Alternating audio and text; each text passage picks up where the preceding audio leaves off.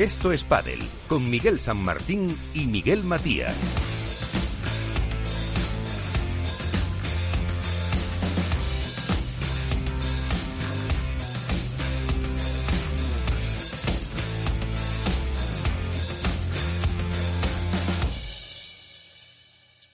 Y todo el equipo que hace posible que estemos aquí cada semana, como digo, buenas noches con eh, Félix Franco al frente de la parte técnica y todos los eh, colaboradores en un programa en el que, pues aprovechando la ausencia de los eh, jugadores que están en México después de Buenos Aires, en el que ganaron Paquito y Dineno, pues vamos a mm, repasar un poco cómo ha sido la temporada, quién va a ser el número uno eh, alguna apuesta para el máster y también ver eh, cómo ha sido el transcurrir de las chicas en una temporada que para muchas ha terminado ya, excepto para las primeras parejas que se irán a ese Master Final de Madrid Arena de mediados de este mes de diciembre ya.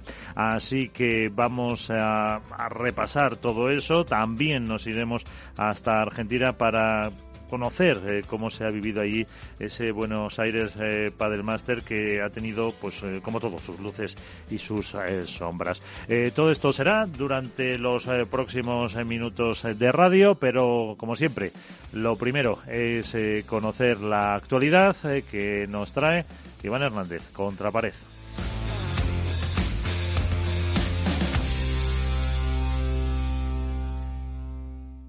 Así viene la actualidad con Contrapared.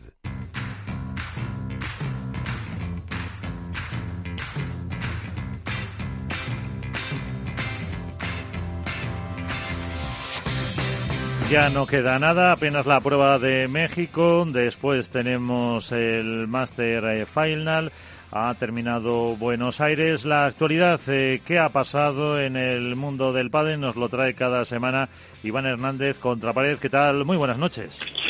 Muy buenas noches, Miguel. Pues nada, yo creo que la actualidad viene muy movidita, muy movidita. Nos centramos meramente en el aspecto deportivo del torneo de Argentina, en el cual eh, pues eh, Martín Dineno y Paquito Navarro, después de siete finales consecutivas, consiguieron un nuevo trofeo, esta vez en casa de Martín, yo creo que una auténtica exhibición deportiva por parte de Paquito Navarro durante todo el torneo y en especial en la final. Hay que recordar a nuestros oyentes que en el segundo juego Agustín Tapia notó una pequeña molestia en su hombro al rematar un remate por cuatro, que bueno, no le impidió seguir eh, en la final, pero que sí que a lo mejor pudo quedar mermado para el resto de la final. Yo creo que Martín Dineno se comió a Sancho, en una pista que realmente favorecía a Sánchez, esta vez se lo comió Martín con sus globos, con sus bolas cortas, con sus voleas. Yo creo que fue un torneo deportivamente hablando muy bueno, muy respetuoso, mucho más que en el que se vivió en el 2019 con respecto a nuestros chicos, nuestros españoles, Alejandro Galán y Juan Lebrón, que para mí Juan Lebrón fue uno de los mejores del torneo, con una gran semifinal, con Agustín Tapia, Sancho Gutiérrez moviendo todo el juego. Vimos un poquito despistado a, a, a Legalán, pero bueno, yo creo que, que ahí estuvo bastante bien eh, Juan Lebrón. Y respecto al torneo como tal, pues yo creo que lo voy a dejar para más tarde. Miguel, yo creo que hay mucho que contar de la organización, de los derechos de imagen, de la presentación del nuevo torneo, del nuevo circuito yo creo que hay mucho, mucho que contar, que mejor lo vamos a desarrollar en, la tertulia, si no te importa. Pues eh, luego al final del programa hablamos un poco de eso, así que también ver qué puede pasar en México, que están ahora en eh, liza por llegar a ese número uno. La diferencia no es mucha entre Lebrón y Garal y Paquito y Dinero, así que eso será nuestro primer argumento ahora enseguida en el debate. Iván, pues en unos minutos escuchamos. De acuerdo, un abrazo.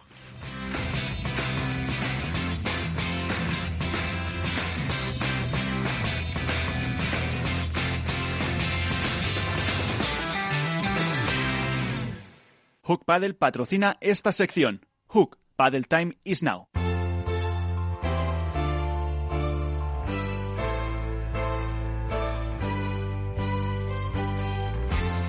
En esto es Paddle, comienza el debate. Y antes de hablar de todo lo que nos ha comentado Iván sobre Argentina, eh, que enseguida lo haremos, vamos a saludar también a nuestros eh, invitados. Tenemos eh, con nosotros Alberto Bote, la dormilona del diario AS. ¿Qué tal? Muy buenas. Muy buenas noches, Miguel. ¿Cómo estáis? Jesús Mata, diario Marca. ¿Qué tal? Muy buenas. Hola Miguel, buenas noches a todos. Pues eh, vamos a ir luego enseguida recibiendo más eh, compañeros, pero eh, al margen de Buenos Aires, del que, como digo, enseguida hablaremos por los apuntes que, hemos hecho, vamos a mm, ver eh, también mm, cómo está esa lucha por el eh, número uno. Eh, me corregiréis, pero creo que fue la séptima final consecutiva de Paquito y Dineno en la que se hacían con el triunfo y a la espera de México, ¿cómo queda ahora todo para ese Master Final con ese número uno en juego? ¿Cómo lo veis, Alberto? Bueno, eh, yo creo que es la pregunta del millón en el pádel ahora mismo, ¿no? Saber, quedan dos pruebas, eh, queda México y queda el Master Final. Eh, creo que son unos 2.500 puntos los que se reparten aproximadamente, 2.300 aproximadamente. Y todo va a estar, todo está muy ajustado, sobre todo ya no por el hecho de, quién es el favorito o el aspirante al número uno. Creo que Galán y Lebron son los claros favoritos a mantener el liderato del ranking, sino en este caso creo que tienen mucho que ver las dinámicas y, los momentos que Paquito Navarro lo decía, lo recalcaba mucho después de la final de, Argentina, que sabían que el deporte es cíclico, que se vive también de estados o picos de forma y que ahora mismo pues el suyo estaba siendo positivo y que si se les ponía tiro iban a ir a por él. Y en la contrapartida están Galán y Lebron, los Galán y Lebron que no atraviesan eh, el pico de regularidad que era característico en su juego. Ya no que ganen, porque en el deporte solo gana uno, una pareja en este caso, pero sí se echa en falta una cierta regularidad eh, en su juego que sí podíamos ver durante algunos tramos de esta temporada y especialmente en el 2020. Eh, estaba mirando el, ranking, bueno, la race, eh, ahora mismo tenemos a eh, Lebron y Galán con 11.585 y Paquito y Dinero 10.840. Así aproximadamente para un tío de letras son 700 puntos, que tampoco es una diferencia ni mucho menos insalvable. Ojo que también Sanio está a 8.100, son, bueno, son 2.000 600 eh, aproximadamente. Eh, ¿Cómo lo ves tú, Jesús? Y también hemos incorporado ahora a otro, a otro compañero que enseguida saludamos.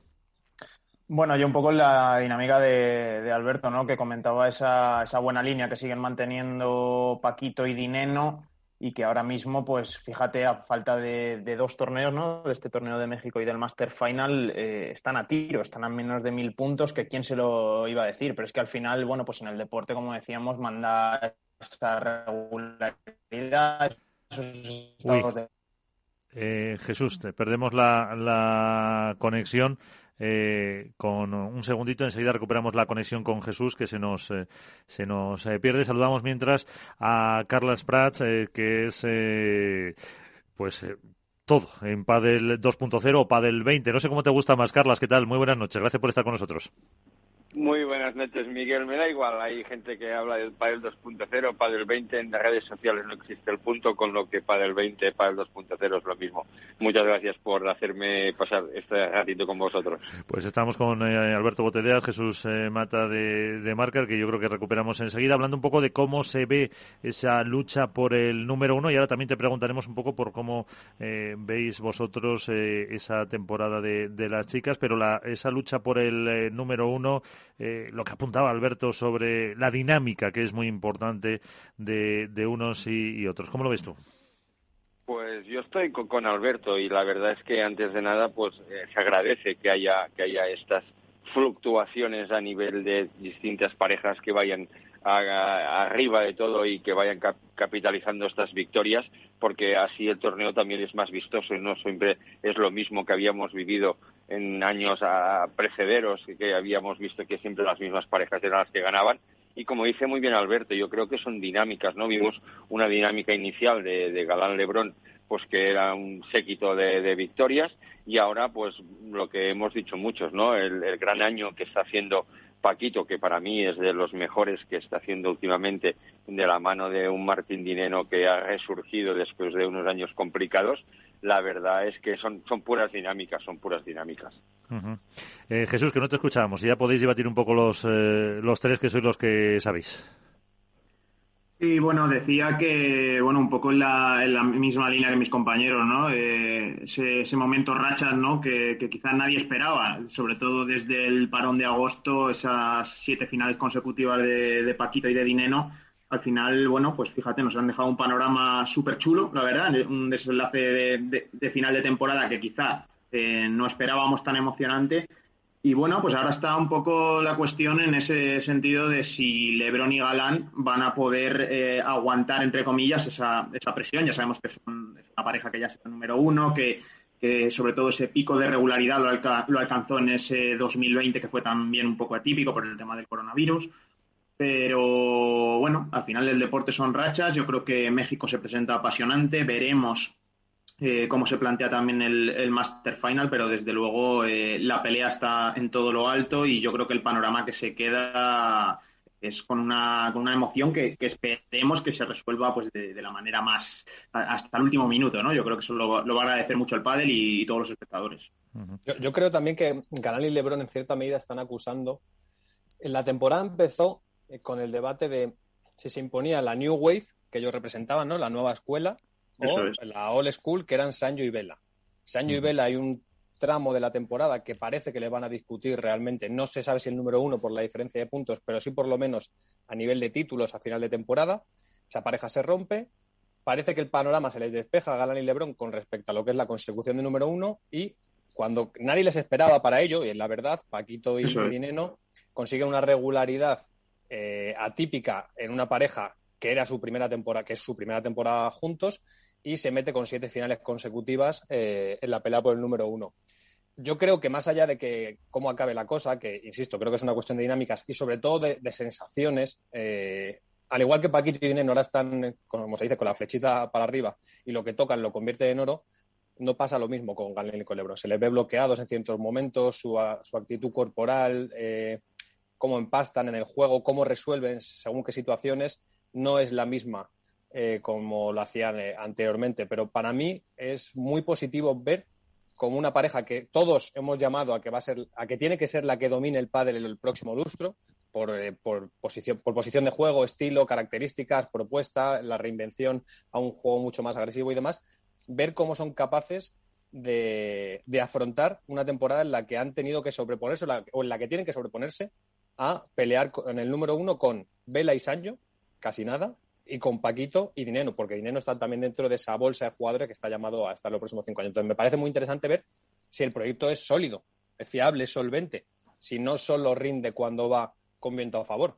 Ver que ya lo ha conseguido en un momento, Vela y años estuvieron cerca, no lo consiguieron, acaban rompiendo, pero ver si ahora también eh, Galán y Lebrón, Mariana Amat, todo el staff que tienen detrás, son capaces de componer pues, un armazón suficientemente estable como para que las cosas salgan adelante porque la presión la tienen ellos, eso es evidente. Uh -huh.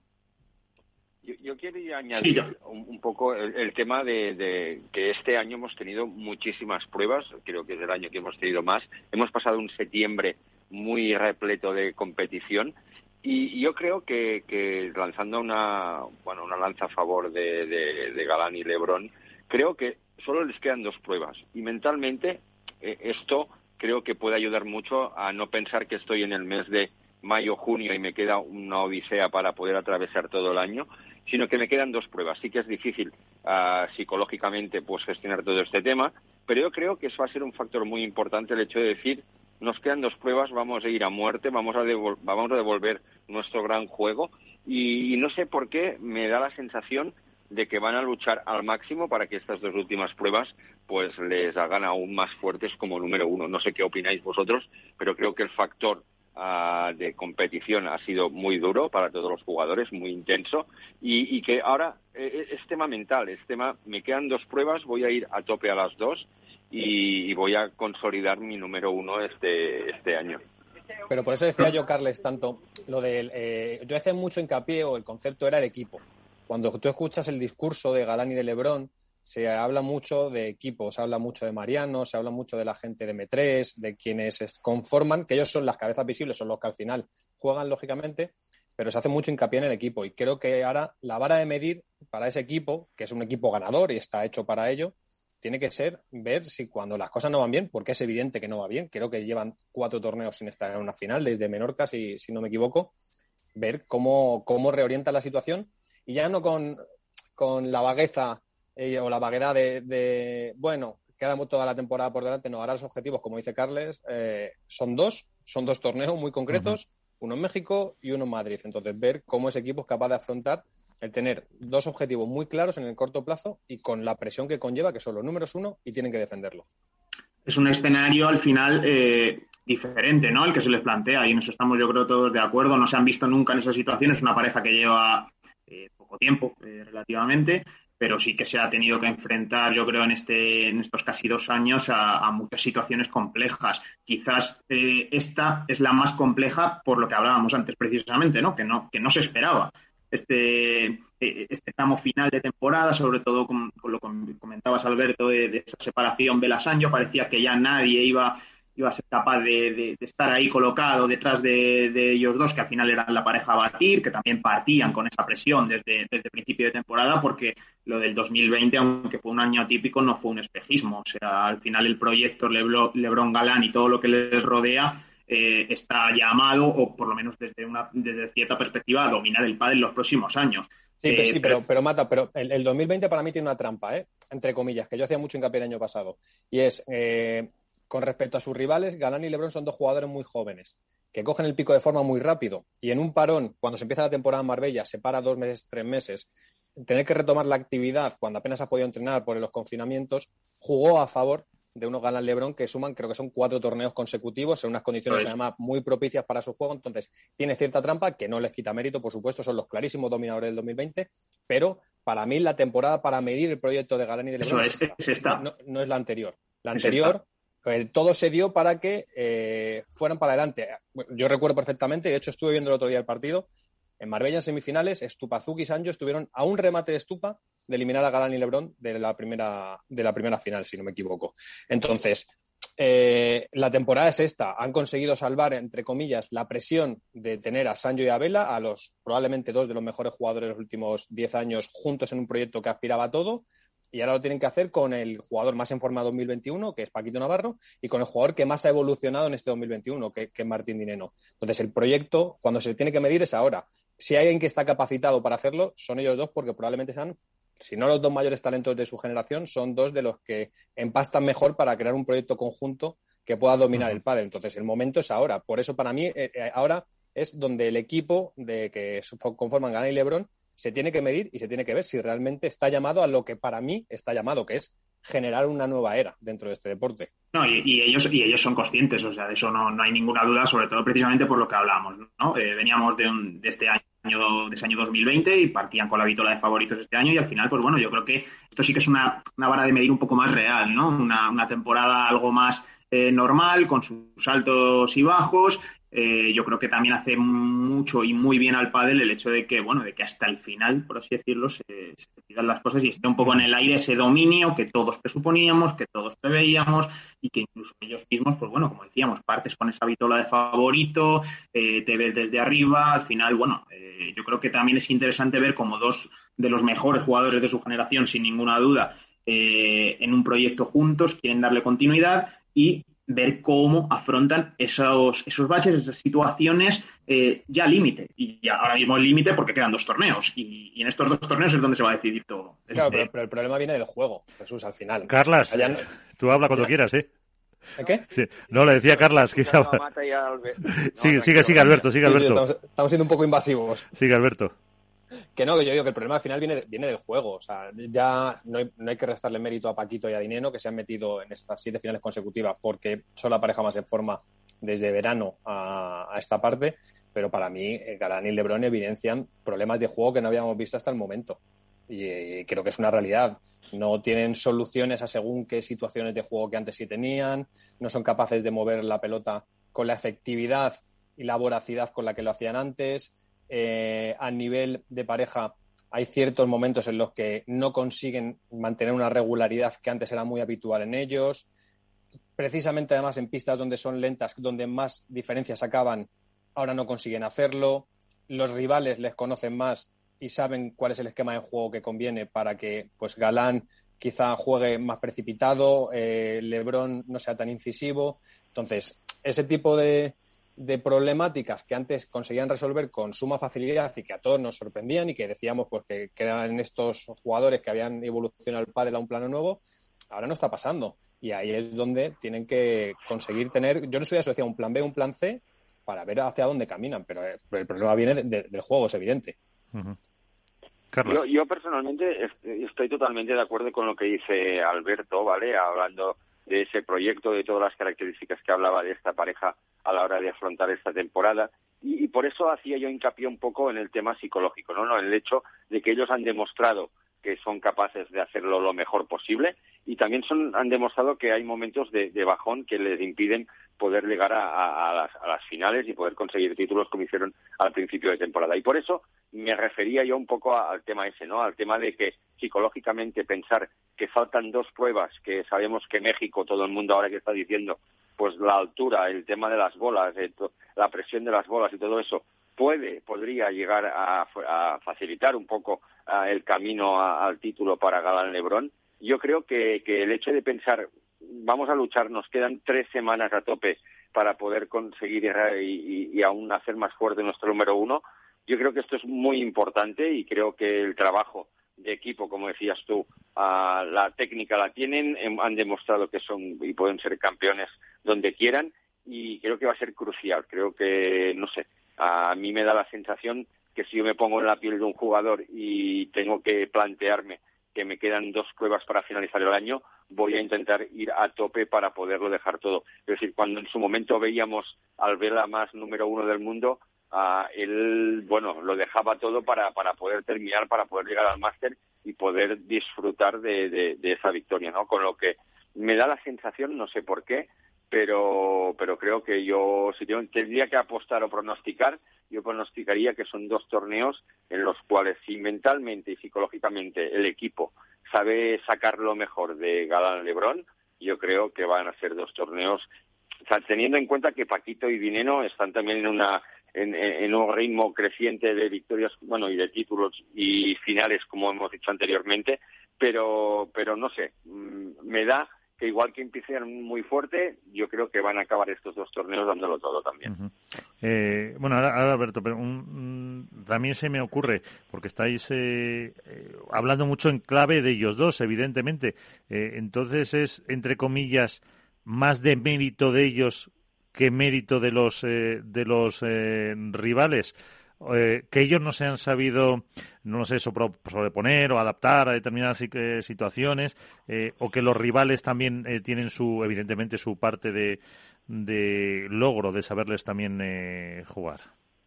Yo solo que iba a decir que parece que estamos desmereciendo el trabajo de Paquito y de Dineno y para nada. Lo que pasa es que la ventaja era suficiente de Galán y de Lebrón como para que gestionándola con la solvencia que lo hicieron en 2020, todos pensáramos que 2021 no peligraba el número uno.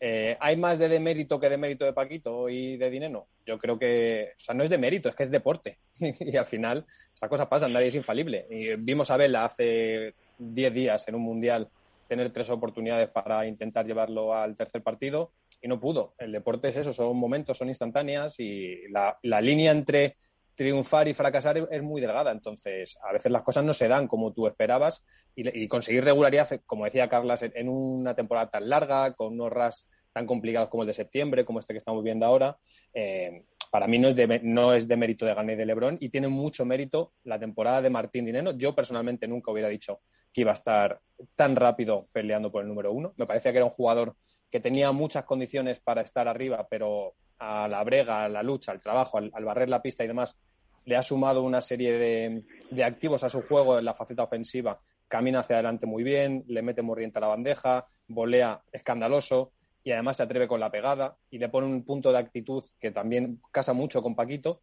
y a mí me sorprendió una barbaridad. Nunca hubiera dicho que Martín Dineno iba a poder pelear en el 2021 por ser el número uno. Y de Paquito, que ya sabéis que comando ese barco desde hace un año. O sea, para mí, desde el Campeonato de España de 2020, es el mejor jugador que hay ahora mismo en el Padel Mundial. Por una cuestión de estado físico, por una cuestión de confianza. Creo que se ha liberado también de tener la presión constante de ser el referente del pádel español, de ser el icono y el que está llamado a estar arriba, que son muchas veces, pues como decía Carla, y ahí sí que estoy de acuerdo con el factor eh, mental, psicológico, a Paquito le lastraba, ha jugado sin, sin presión y, ha buscado un imposible. O está buscando un imposible, que era lo que todos pensábamos que no iba a pasar, que era discutirle de tú a tú el número uno a Galán y Lebron. Entonces, para mí, para quitarse el sombrero la temporada de Paquito Navarro y de, Martín y de no, sinceramente es esto del mérito o el mérito es al final eh, según desde el punto de vista en el que en el que pongas el todo plano no eh, la está viendo es, es, es, espectacular. El nivel de Paco y bastante en la línea de Alberto que se ha quitado quizás esa presión no de estar en ese en ese foco de que quizás todos esperábamos o todos esperásemos eh, que estuviese arriba, peleando por el número uno. Él es un competidor nato, él siempre, oye, esto se va a marcar en un proyecto para, para estar en lo más alto y para pelear por ser el mejor del año. De eso no hay duda.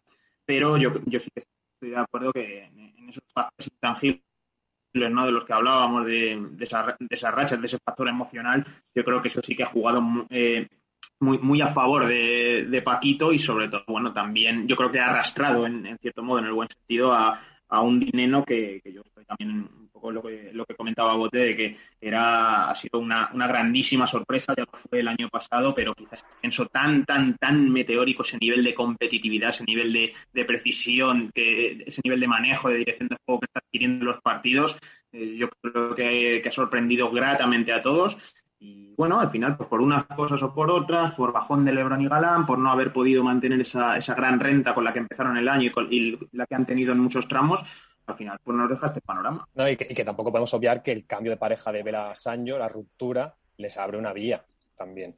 a Paquito y a Dineno se, le despeja, el cuadro en muchos torneos, por la parte baja la lesión de, Vela también. Entonces, hay una serie de factores condicionantes que permiten la evolución de una pareja que hasta entonces no había acabado de estar donde, donde se supone que tiene que estar Paquito Navarro siempre. Martín Leno era, eh, tenías la proyección pero Paquito siempre tiene la obligación de, estar arriba. Y precisamente eso es lo que ha jugado a su favor. El no estar al principio, el pegarse creo que fue una vez en octavos, cae en otra en cuartos, algo así, y que luego se da esa coyuntura en la que rompen Sancho Vela, bueno, Vela se lesiona antes, se forman parejas nuevas, se les va despejando el camino y van creciendo a medida que el resto de parejas van decreciendo. Y eso les permite jugar sin presión.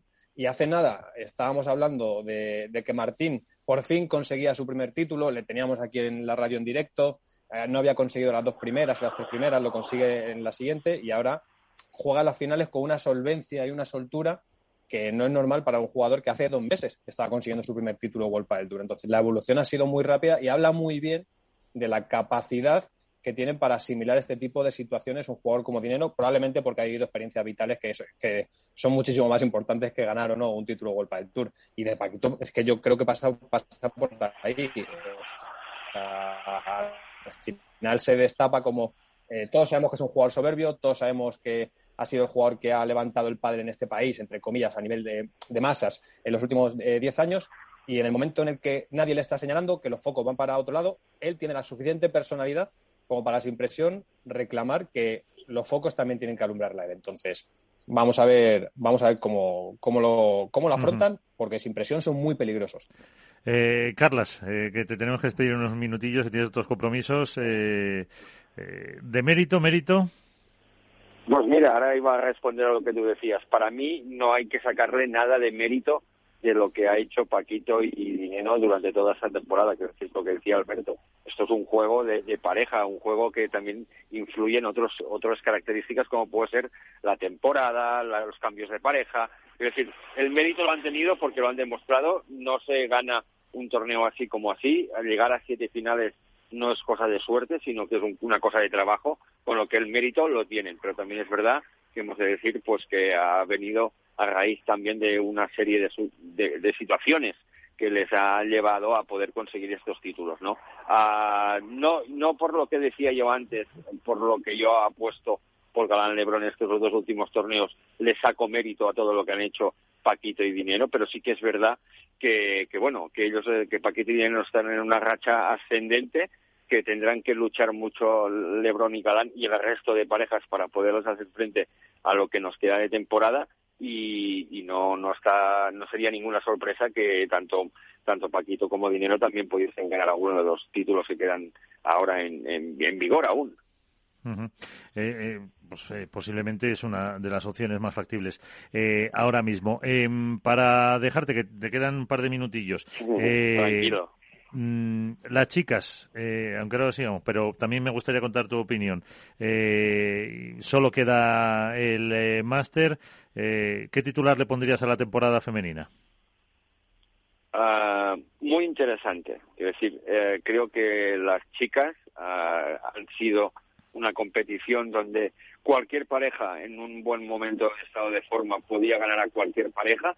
Ah, hemos visto pues que, la dupla Salazar Triay pues han demostrado también su poder, pero pero también han tenido que pasar sus problemillas para poder a gestionar e, esas victorias y esos títulos. La verdad que en, general yo creo que 2021 ha sido un año donde todos los aficionados del pádel que veníamos de muchos años para atrás hemos podido disfrutar de que no antes de llegar al pabellón sabíamos quién ganaría, sino que había una serie de factores que, que bueno, pues que nos han sorprendido a todos, parejas como, como la de Delphi Brea y Tamara y Cardo, que creo yo que muchos no dábamos no contábamos con ellas para este 2021 y parejas que aún tienen que acabar de explotar como, como Ari, Paula, José María, es decir, o la nueva pareja formada al final de todo como Lucía Sainfi y Marta Marrero, que yo creo que si no hubiese sido por la lesión de, de Marta, pues hubiésemos visto también, pues bueno, pues grandes partidos y bueno, eso es positivo de cara a un máster final y también es positivo para plantear una temporada que viene que seguramente va a seguir siendo emocionante como este año. Eh, en ese sentido también se puede decir, Carlas, que es un poco la reivindicación de las eh, chicas eh, de cara también a pues darle más relevancia, si cabe, al pádel femenino de cara a esa unidad que escenificaron en el Campeonato de España y de cara a una renovación. Mira, totalmente contigo, Miguel, y aparte yo siempre explico la, misma anécdota, ¿no? Yo me acuerdo que en 2011, ahora justo hace 10 años, en un torneo era antes para el Pro Tour en Bilbao, yo me acordaré siempre que en la grada, en semifinales, en las antes jugaban las semifinales de chicas por la mañana, chicos por la tarde, y me acuerdo que la semifinal de chicas que había en ese momento, que empezaba a las 9 o a las 10 de la mañana en un pabellón en Bilbao, contadas una a una había 60 personas, ¿vale? Y me acuerdo que en 2019, en el máster que se disputó en Barcelona, en el Palau Sant Jordi, donde tuve la suerte de disfrutar y ser parte del récord histórico de asistentes, había más de 9.000 personas. Es decir, aquí podemos ver un poco que, la evolución tanto del pádel del pádel femenino ha, dado un salto brutal que, que, yo soy el primero que no pensaba que pudiese llegar a tener este boom tanto a nivel de espectadores como a nivel de la internacionalización que ha habido del deporte y la verdad es que a mí me alegra porque aparte muchos lo decimos, ¿no? Que el pádel femenino es un poco más el que se asemeja a lo que jugamos los amateurs, ¿no? Aunque con, con mucha diferencia, ¿no? Pero pues, para mí el pádel de los chicos es otro deporte, el pádel de las chicas pues lo podemos asimilar un poco más, ¿no? Con lo que yo sigo pensando que esto seguirá en crecimiento y que la reivindicación de las chicas a todos vamos a apoyar por ellos para que siga creciendo. Eh, y lo sobre la unidad, ¿tú crees que las chicas van a mantenerse así? Yo creo que lo bueno que existe ahora eh, es que se está buscando la forma de poder agruparse, de poder luchar todos y todas hacia el mismo sitio. Es complicado, es difícil, porque siempre sabemos pues, que este mundo pues unos van a querer más tirar para, para los tops y las partes que están en una segunda fila, pues que también tengan ese respaldo. Pero, pero yo pienso que sí, yo pienso que, que han demostrado y que cada vez más, pues tanto pues hemos visto como países como Suecia, como, como Qatar, como, bueno, que están apostando también por el pádel femenino y yo creo que la unión va a existir y la unión les va a servir mm, para poder seguir trabajando y tirando para adelante un deporte femenino. Pues eh, así nos quedamos. Carlas Prats, eh, Padel 20, Padel 2.0, le pueden seguir en las redes sociales. Eh, muchísimas gracias por estar con nosotros y hasta la próxima, que te vaya muy bien. Muchísimas gracias, buenas, buenas noches y un abrazo a Alberto y a Marta. Perfecto. Un abrazo, Carlas. Un abrazo. Un abrazo, Carlas. Sí, pues ahí está también ha dejado alguna cuestión eh, Jesús mm, Carlas. Eh, no sé si queréis hacer algún apunte más de los chicos o también de las chicas antes de tener al siguiente, al siguiente invitado. Bueno, del tema de las chicas, eh, yo estoy también con Carlas. Creo que es una temporada llena de buenas noticias, yo creo, para el circuito femenino. Yo creo que, es evidente que el nivel va, creciendo año tras año. Es una temporada que empezó con, muchas alternativas, ¿no? Parecía al poder, partiendo Salazar y Triay claramente como, las grandes eh, favoritas a, a reinar durante este 2021 y es cierto que ellas mismas se han encargado, sobre todo después de ese parón de agosto, de, acabar con todas las dudas que, había, con un nivel de juego espectacular, con tantísimos torneos consecutivos, pero yo creo que yo sí que estoy con Carlas, que en, ese, nivel medio, ¿no? De, ya ver ahí parejas en finales como la de Tamar y de Delphi, incluso Virginia y Patti, que ya sabían que ya eh, han logrado un título este año también, y esa alternativa al poder eh, formada por Ari y por, y por Paula José María, que yo creo que bueno que en muchos momentos de la temporada ha puesto en serios aprietos a, Gemma y a, Ale, que han, que han tenido dudas, también han atravesado eh, baches bastante complicados, pero que es cierto que desde, desde ese parón con esos cuatro torneos consecutivos, cinco si no me equivoco, eh, se han encargado de, acabar con, todas esas dudas. Yo creo que Gemma Triay se ha mostrado a un nivel espectacular. Creo que sin duda ahora mismo en estos momentos, y creo que todos coincidimos, es la mejor jugadora del planeta. Eh, se ha echado a la pareja a la, espalda cuando quizá en algunos, en algunos tramos Alejandra no, eh, no lograba conectar bien en, los partidos, tenía muchas desconexiones impropias de una jugadora tan, tan regular. Eh, me quedo sobre todo con, el crecimiento del nivel medio, por así decirlo, de, muchas de las parejas que se han formado interesantes, incluso parejas como Aranza y, Victoria que, que, han conseguido el triunfo en Challenger también. Eh, creo que, como digo, el nivel del circuito femenino goza de, una buena salud y creo que esto va a ir creciendo. Además. Pues eh, la visión del eh, circuito femenino de Jesús Mata de Marca. Enseguida también conocemos la de Alberto Bote porque saludamos a otro compañero. Nos vamos hasta Buenos Aires. Ahí está Isaías Blayota del diario Olé el diario de referencia de Argentina. Eh, Isaías, eh, ¿qué tal? Eh, muy buenas noches para nosotros, buenas tardes para ti, ¿qué tal? ¿Cómo estás?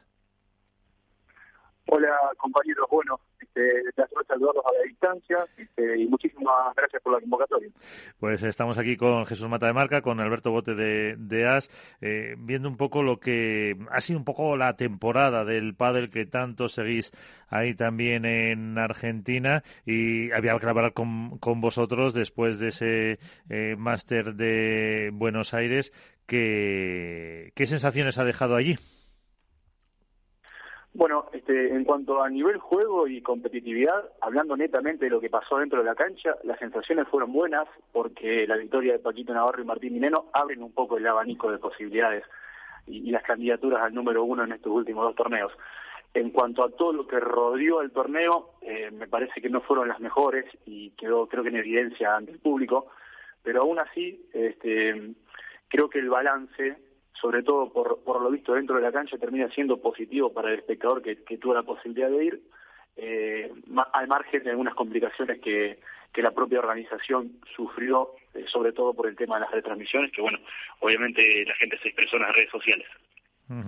Eh, dentro de la cancha, esa, ahora hablaremos de esas también cuestiones de, de, fuera. ¿Dinero es el nuevo ídolo padelero de Argentina ahora?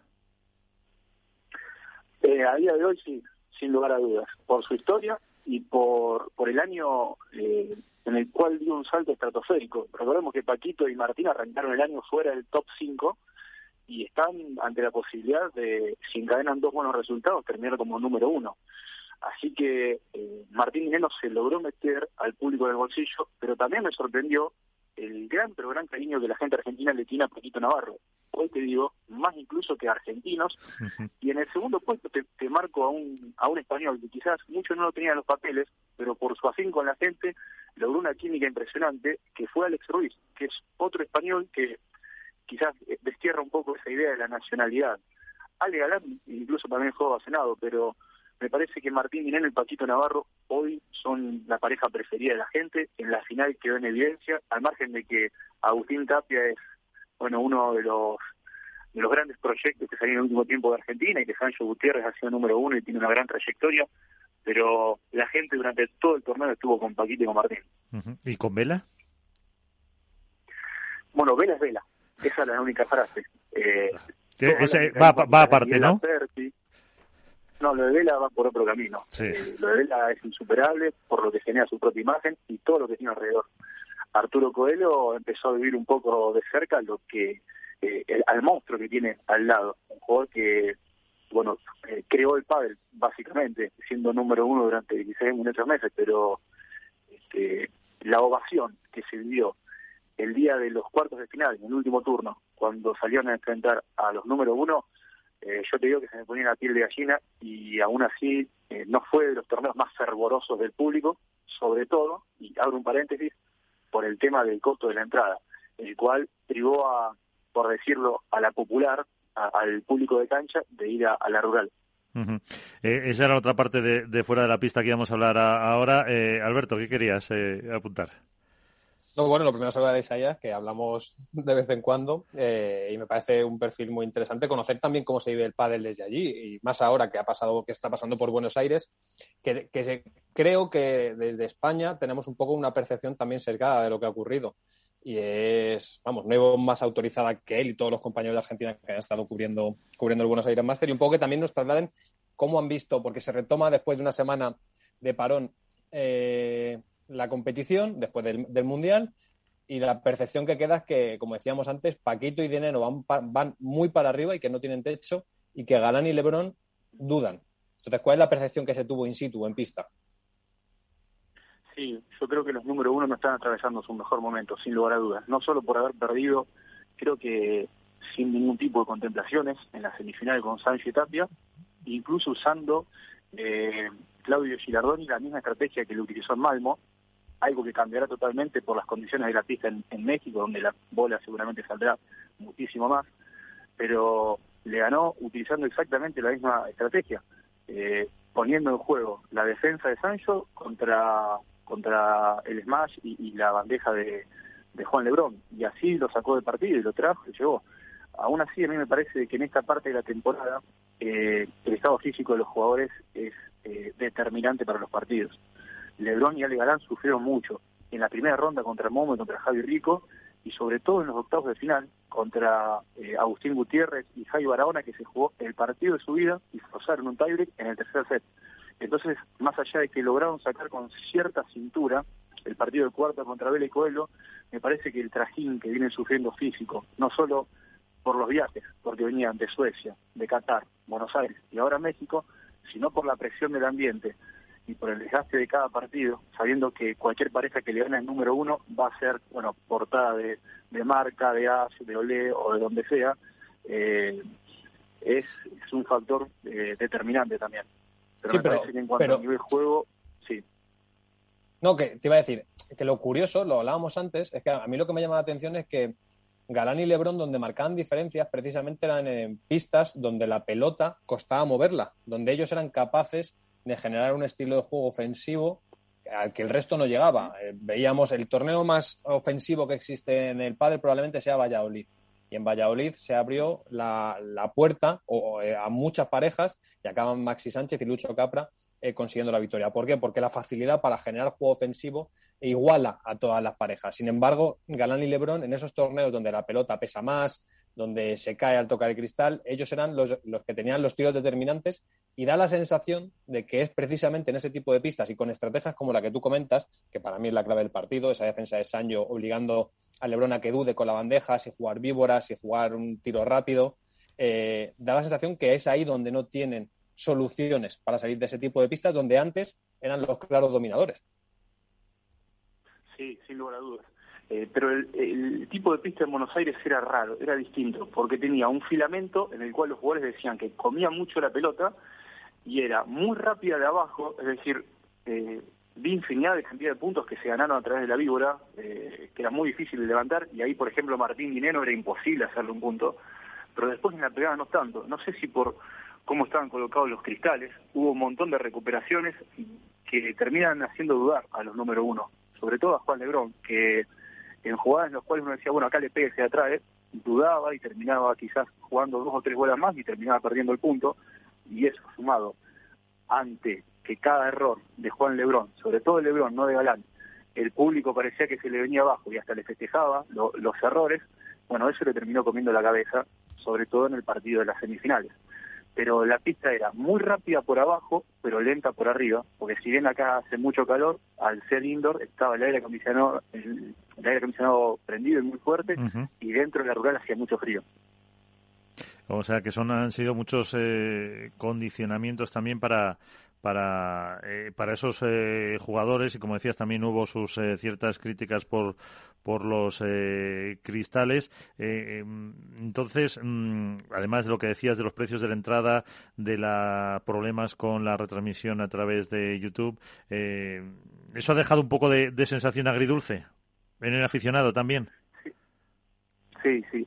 El tema de la entrada se sabía desde hace mucho y fue un tema de debate y de discusión durante la previa.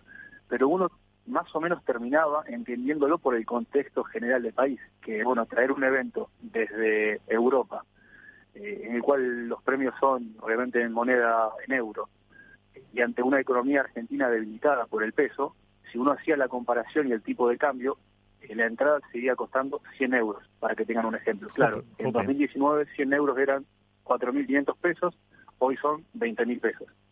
Entonces, como aumentó tanto eh, la inflación, por decirlo de alguna manera, en relación a la ganancia de la gente y el salario, bueno, fueron muchas las críticas.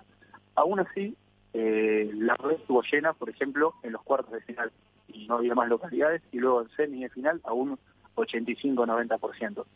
Pero el tema de la retransmisión me parece que fue el gran problema del torneo en sí. Eh, cuéntanos qué pasó, por si alguien no lo ha podido seguir por redes sociales. ¿Qué problema hubo con, YouTube? Bueno, en los cuartos de final, los primeros dos partidos fueron a través de YouTube.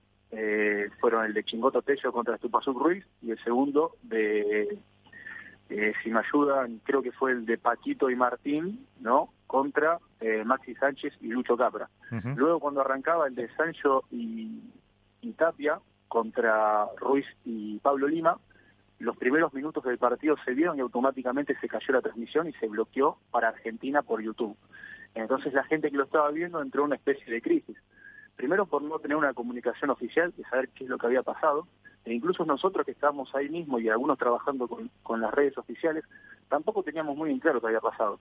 Bueno, a fin de cuentas, lo que sucedió es que DirecTV, es una cadena, bueno, eh, sobre todo en Argentina, bloqueó los derechos porque comenzó con su transmisión. Eh, creo que en España sucede algo parecido, o ustedes me pueden corregir, pero al final. Ah, yo, te confirmo que en el Mundial de Qatar, por ejemplo, eh, Bean Sports tenía los derechos para 57, 58 países y yo que estaba en Qatar retransmitiéndolo, yo no podía ver las retransmisiones que había hecho porque estaba capaz. Bueno, acá creo que lo que falló más que el tema de los bloqueos en sí fue no avisarlo de antemano. Entonces la gente se enteró al mismo momento y bueno, hubo que salir a apagar algún incendio.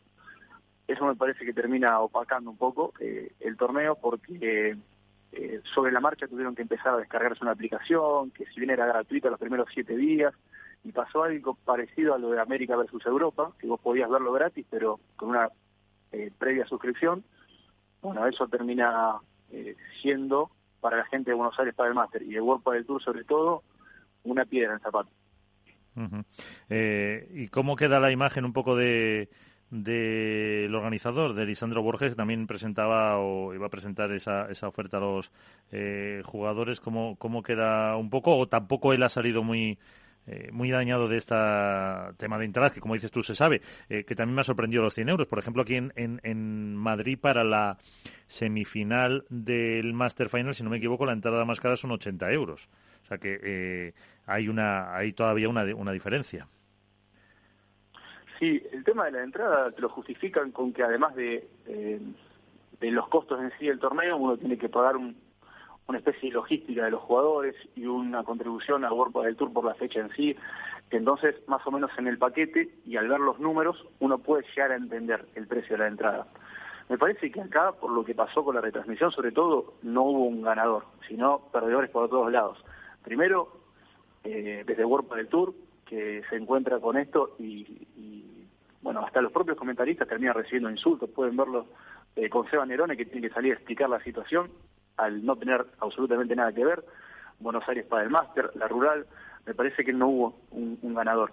Y en cuanto a lo que vos me preguntabas sobre la presentación de The Players, eh, sucedió, fue el lunes a la noche en Nordelta, eh, posterior al ProAm, participaron todos los jugadores, eh, y ahí lo que se hizo fue una presentación del circuito que se propone para 2024, no para 2022 ni para 2023, sino para una vez que finalice el contrato con World del Tour. Y hubo primero una presentación sobre la mesa de los números y de quién es el fondo monetario, el fondo de inversión, quiero decir, que avala este proyecto, y luego un ida y vuelta donde los jugadores, desde eh, bueno, los top, top, top, hasta aquellos jugadores que se encuentran hoy jugando las fases previas o que entraron por quali, tuvieron la posibilidad de preguntar y hubo un feedback entre los jugadores y, Lisandro Borges, quien es eh, la cabeza de lo que se postula como un circuito alternativo para 2024. Eh, bueno, ahora, eh, antes, eh, en nuestra sección de autoridad, Iván Hernández ha apuntado alguna cosa, ha estado hablando con eh, Lisandro, así que ahora nos contará un poco más de los detalles. no sé si tienes alguna cuestión más, Alberto, para, para Isaías. Eh, bueno, enseguida recuperamos a, Alberto Alberto Bote. Eh, y eh, de Argentina, ¿cómo ha quedado Isaías? un poco, ¿qué se sabe de cómo ha ido esa, esa idea, esa propuesta de Lisandro? Bueno, por lo que pudimos, todavía no hubo alguna especie de comunicado de voz oficial, pero sí pudimos hablar luego con algunos jugadores en, la zona mixta y muchos empezaban a compartir sus sensaciones. Para la gran mayoría había sido una propuesta interesante, por lo menos de escuchar y de, y analizar, pero se sabe también que en Qatar eh, hubo un acercamiento por parte de, bueno, quien es actualmente que maneja el fondo de inversión de, de los Emiratos y quien es también el presidente del PSG, con alguna especie de propuesta como para eh, introducirse dentro de World del Tour o ayudarlos a hacer un circuito aparte. A mí la sensación que me dejó es que de World del Tour no se puede mover hasta el 31 de diciembre de 2023.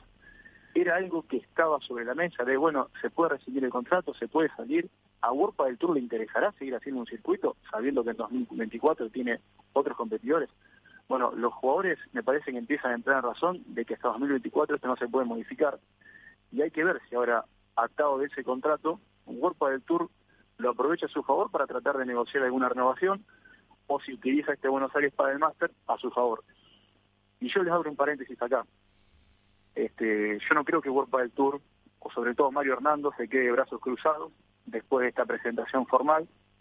Y me parece que la próxima jugada va a ser tratar de correr del eje a Lisandro Borges, ya sea porque tiene los derechos de la América versus Europa en los próximos años, o porque tiene también eh, la potestad de organizar el Buenos Aires para el máster. Y también otro de los temas que se hablaba mucho entre los jugadores es por qué en el calendario todavía no se confirmó a esta altura y si estará Buenos Aires el año que viene. No solo por bueno esta presentación de un circuito nuevo, sino por algunas falencias que tuvo el torneo en sí. Pues eh, yo creo que es bastante interesante todo lo que nos está eh, apuntando nuestro compañero en Argentina, eh, Isaías Blayota del diario Le. Así que pues analizaremos un poco todas estas cuestiones, vemos las repercusiones que vaya a tener y, te mandaremos también el enlace a ver qué, qué podemos aportar por, por aquí. Isaías, muchísimas gracias. un fuerte abrazo. Bueno, fue un placer, compañeros. Estamos en contacto para lo que necesiten y felicitaciones por este programa.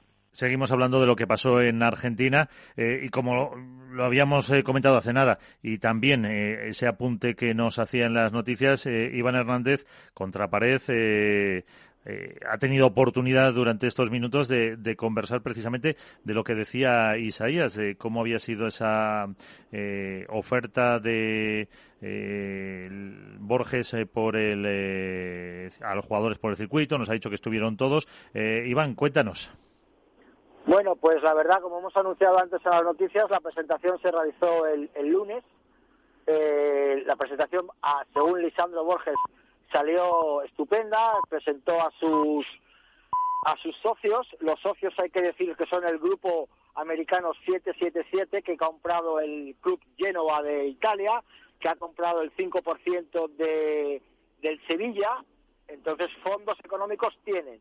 Eh, ¿Qué pasó? Pues que hubo algún problemilla porque sabéis que se organizó una especie de pro-am en un en un en un club que inauguraba Lisandro Borges a bastantes kilómetros de distancia de donde se iba a celebrar el World del Tour. Esto llevó a, las molestias, por decirlo de alguna manera, de los jugadores, porque si Lisandro Borges, por una parte, estaba diciendo y vendiendo que, los jugadores tienen que cobrar por los clinics, tienen que cobrar por las exhibiciones por fuera de World del Tour, y resulta que aquí más o menos Lisandro Borges aprovechó la oportunidad del World del Tour para la inauguración de su propio circuito sin que los jugadores cobrasen. Entonces ahí hubo unas pequeñas discrepancias. La verdad que la presentación supuestamente salió bien, los jugadores entendieron lo que quería Lisandro Borges, que es que el, que el torneo o el circuito fuera de los jugadores. Quizá algún jugador se quejó también de que hubo demasiado tecnicismo económico y menos protagonismo deportivo a lo que se quiere hacer, pero bueno, eso fue lo que se llama la, eh, lo que es la, la presentación del circuito, pero luego en otros aspectos dentro de la organización del World del Tour, pues como imagino que habrá contado Isaías, fue los problemas de los derechos de imagen, el corte que hubo de YouTube por toda la parte argentina, que bueno, eso fue, pues que claro, como toda empresa privada puede vender los derechos de, a la cualquier empresa, ¿no? En Escandinavia lo tiene Sky News, en Italia lo tiene otra negocia, otra empresa y aquí pues se vendieron a DirecTV. ¿Qué problema hubo? Que no se anunció, y ahí sí que lo ha reconocido públicamente World del Tour, perdón, Elisandro Borges, no se anunció previamente a los argentinos de, de, esa venta, de que esa plataforma iba a ser la que iba a emitir el World del Tour, y naturalmente pues DirecTV en su momento cortó la comunicación de YouTube para toda Argentina. Sí, eso nos ha contado un poco, nos ha contado un poco ya eh, Isaías sobre sobre ya dos partidos y medio. Claro, y sobre la, la, oferta que se qué sensaciones tienen de, de aceptación, no aceptación, gustó, no gustó, algún detalle.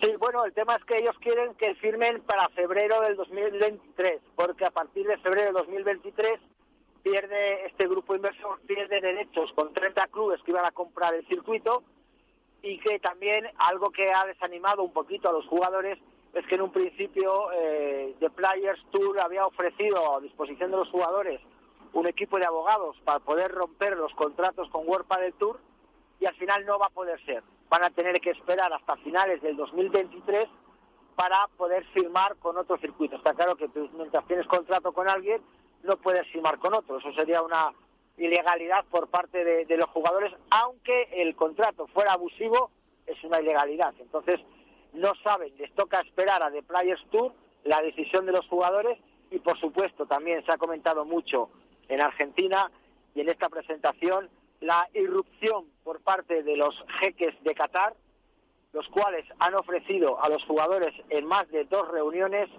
10 pruebas, y aquí viene una gran noticia, 10 pruebas del tipo Grand Slam en que cada prueba se garantizan 750.000 euros de premio. Yo creo que eso es una auténtica bomba para los jugadores económicamente hablando y quién va a rechazar esa opción. Si seguir con World del Tour ganando 23.000 o jugar para Qatar por 750.000. Ahí hay una diferencia económica bastante grande y bueno, ha habido muchísimas discrepancias, me imagino que, también lo ha dicho Isaías, que ayer mismo el World del Tour, mediante un correo electrónico, informó a Alessandro Borges de la ruptura del contrato que tiene confirmado con ellos para la realización del torneo América versus Europa, no así el torneo de World del Tour Buenos Aires Padel Master que nos ha asegurado que lo va a seguir haciendo, que ese contrato se mantiene.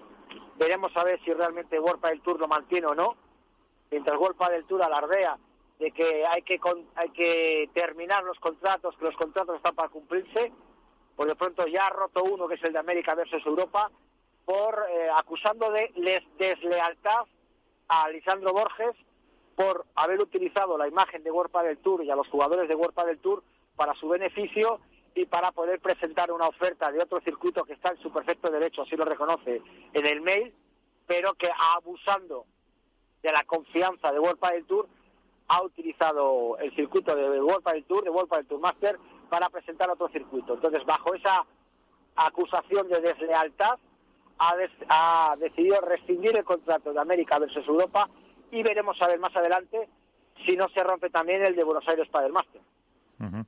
Eh, veremos eh, a ver lo que lo que sale de, de esta eh, pues situación tan complicada que se presenta ahora y por terminar con este asunto Iván em, qué pozo te ha dejado de eh, esperanza de que cree que tendrán eh, jugadores, que tendrá éxito, que no tendrá éxito. Eh, a ti la, la, impresión que te ha que te ha quedado a ti como pues eso ya viejo experto en estas materias. Hace hace tres semanas te diría que estaría súper ilusionado.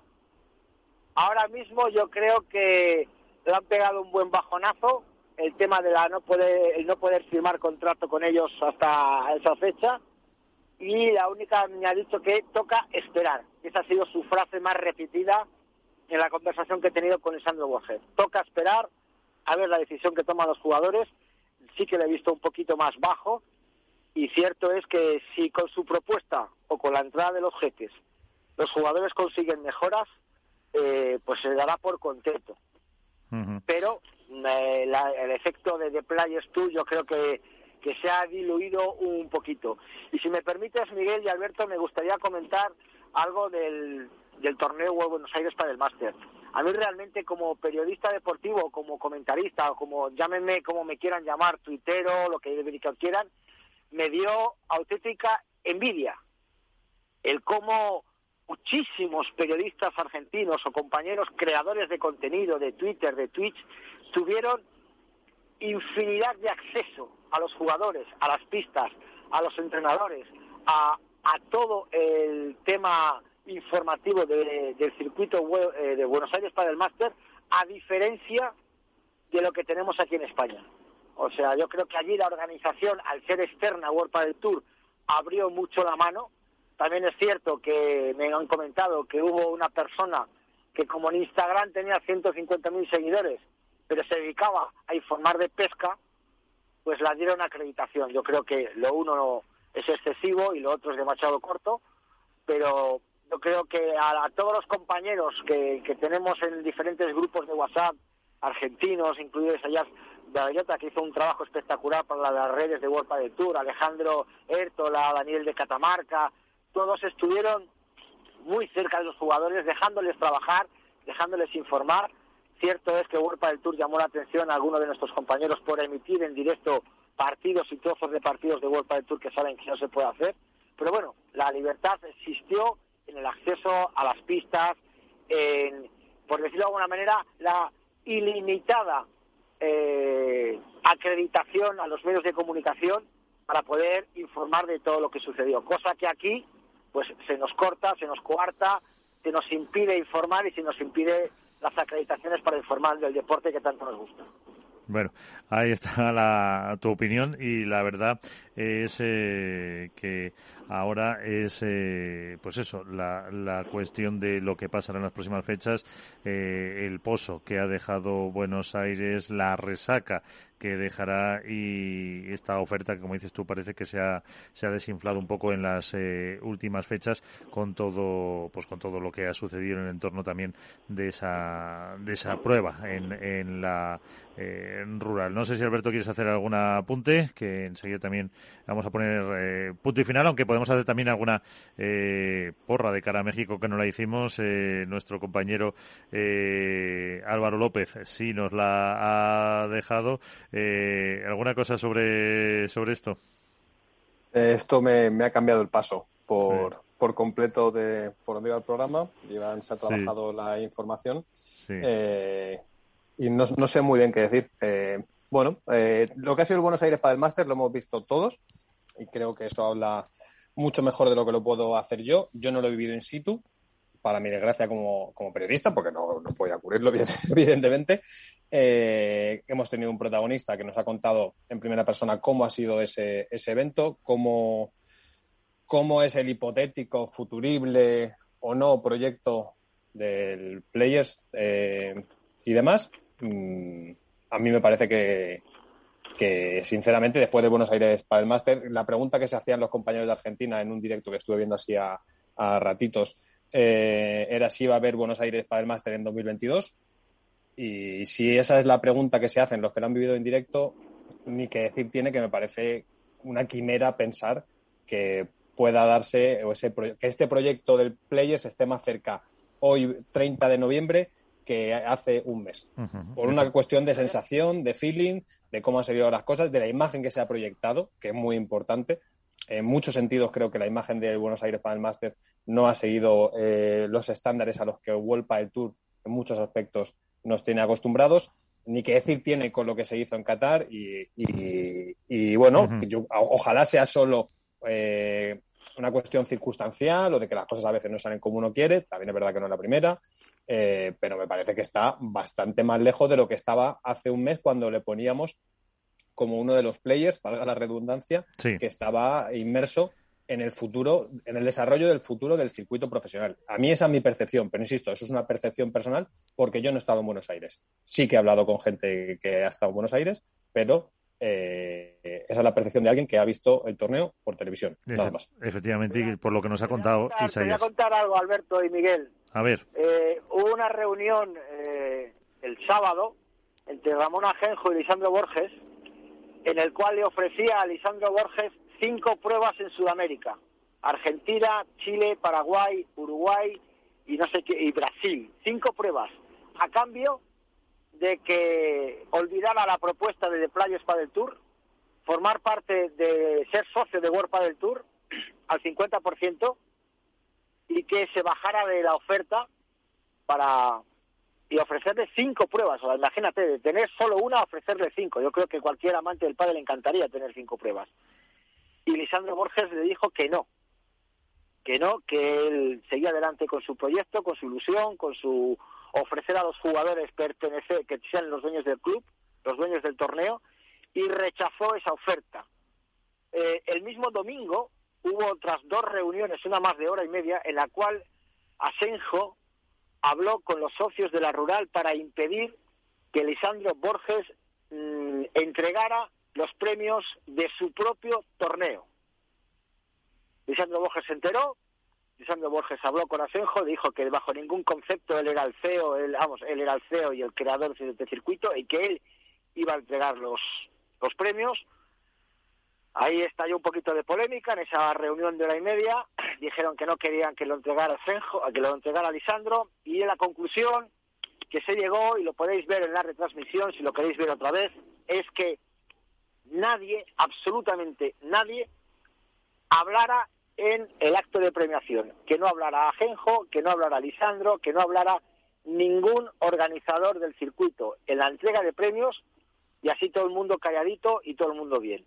O sea, o no querían que de Lisandro hablara de The Players Tour, o no querían que se montara la Marimorena, o sea, hasta ese nivel de tensión llegó a estar en el World Padel Tour Master de Buenos Aires que lo que tú dices, Alberto, tienes toda la razón. Pero, Iván, Iván, ¿cómo no va a haber tensión si el promotor de una prueba de World del Tour está presentándoles una propuesta alternativa para cuando se acabe el contrato vigente con World del Tour? O sea, de verdad, vamos a ser... Yo, y no juzgo si la propuesta es mejor o peor, si el futuro del pádel tiene que ser el Players Tour o World del Tour. Pero ¿cómo no, va a haber tensión si una empresa privada confía en un promotor para que le desarrolle una serie de eventos durante X años y ese mismo promotor presenta a los jugadores desde hace meses una propuesta para que eh, no renueven con el circuito con el, del que es promotor y se vaya a un hipotético circuito futuro. Es que lo normal, es que lo que harías tú y lo que haría yo.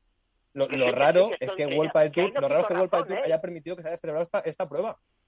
Sí, sí, sí, que, es que no te quito razón y, le doy la razón a World del Tour. O sea, no le doy la razón en que diga que tú no des los premios, porque bueno, cada uno da el premio que le da la gana, pero el que te doy la razón, en el que le haya quitado el América versus Europa o el que esté enfadado con él porque ha usado algo que yo te cedo para tu explotación, que lo uses para tu negocio particular, estoy totalmente de acuerdo contigo y con Huerpa del Tour, el que le tiene que molestar y le tiene que cabrear. ¿Y a quién no le cabrearía? Está claro, o sea, tú has sido el comentarista del Mundial de Qatar, me invitas a un torneo a comentar y al, día, y al torneo siguiente te digo, Alberto, quédate fuera que ya lo retransmito yo solo. Pero bueno, seré un poquito cabrón. Y lo digo con todas las palabras.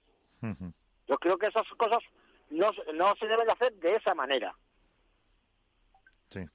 Pues eh, ahí está. La, lo, bueno, lo que pasó, lo que te han eh, contado y lo que eh, veremos si pasa y si hay esas pruebas o no el, el próximo el próximo año. Yo, yo, lo que vuelvo siempre de todo esto, que a mí es una cosa que de verdad, mira que llevo años en el pádel, pero no deja de sorprenderme la capacidad que tiene para desviar el foco de donde, de donde puede ponerlo. O sea, me, me parece que es una cosa asombrosa. O sea, el deporte que mayor crecimiento tiene en los últimos años, el deporte que eh, es la envidia de otras muchas disciplinas por dónde está yendo y constantemente se, caracteriza por, eh, meter ruedecitas, eh, o sea, palos en la rueda o por estar más a las cosas que no hay que estar, que hablar de la evolución de la, de la faceta deportiva, de, si se está conquistando que Miami el año que viene, de si ha estado en Qatar, y al final todo se va mezclando, se mete en el mismo, en la misma coctelera y pues pues sale un deporte llamado pádel que es curioso para muchos aspectos. Efectivamente es una, en ese sentido es una es muy grande que todo el mundo quiere a su trozo. Antes no lo quería nadie, mm. el único que lo quería era World del Tour, que es que el pádel ha llegado donde está gracias a World del Tour y ahora es un pastel que ha crecido de una manera descomunal. Antes era una tarta de un piso, ahora es una tarta de 18 pisos y todos quieren su piso y todos quieren su trozo de tarta. Y es que puede ser que, que, todos acaben matando a la gallina de los huevos de oro. Pues esperemos que no, esperemos que no pase. Eh, que nos vamos a ir. Eh, Alberto, ¿Lebrón Galán? Siempre. Álvaro López eh, nos dejaba Vela y Arturo Coello. Y Iván, ¿a quién quieres tú? Paquito Martín. Bueno, otros que vayan sobre seguro. Eh, y por cierto, eh, bueno, yo me apuntara, bueno, pues a Sanio Tapia, eh, los que fueron finalistas. Y la, la otra cuestión, entonces, Paquito Dineno número uno, Iván, que es lo que empezábamos al, al principio del programa. Yo creo que, que están en racha, les queda México, que no creo que no se van a bajar de semifinales y si se meten en la final en una pista como, como México les puede venir bien, a no ser que tengan a Juan y Ale, por el calor y les venga mejor. Pero yo creo que entre los puntos de México y los puntos del máster sí que pueden acabar como número uno. Pues eh, Iván Hernández, eh, contra pared, Alberto Bote, la dormilona de As, eh, muchas gracias. Una semana más. Un abrazo, un abrazo a todos. abrazo grande, gracias a ti.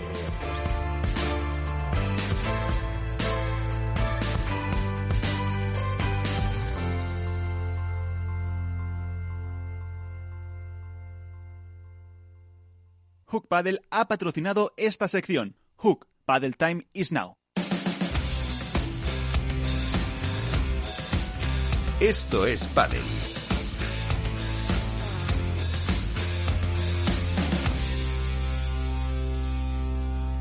Pues ya, antes de poner el punto y final, nos queda el cierre, la conclusión que nos hace nuestro tuitero enmascarado en cuanto a la voz se refiere. Como saben, es eh, su opinión, la de Mangazo Toliri. En Facebook, foros, en Twitter o por Instagram. Suelo hablar de aquello que. Hola, soy el Mangazo Tolili y no me gusta el padre. ¿Alguien ha oído durante esta semana a las chicas alzar la voz o decir algo sobre el asunto de que no estén en Argentina en el World del Tour de Buenos Aires y tampoco en el de México, por cierto? No hay más preguntas, señoría.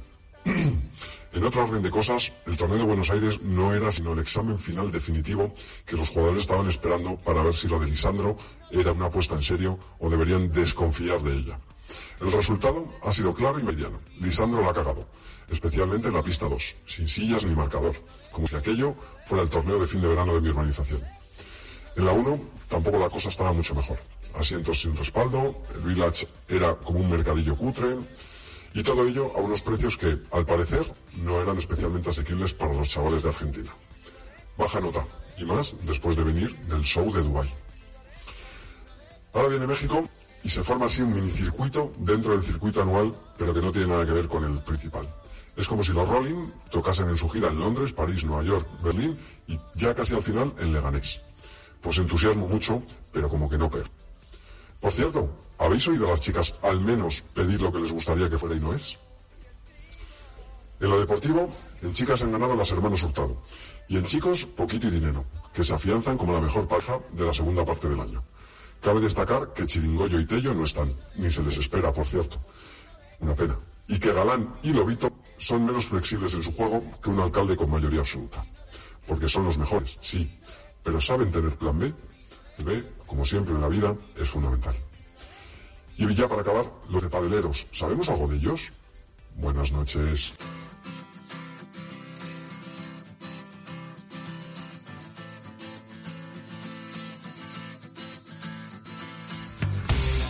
Pues ponemos eh, punto y final en este programa que hemos querido hacer un poco un análisis de lo que ha sido la temporada de chicas ahora que solo queda el Master Final y también, hombre, analizar Buenos Aires, México y si al final eh, Paquito y Dinero lograrán ese número uno. Con todo esto ponemos punto y final este programa con Félix Franco, Miki Gray en la parte técnica. Nos vamos hasta el próximo. Cuídense mucho, sean felices. Adiós.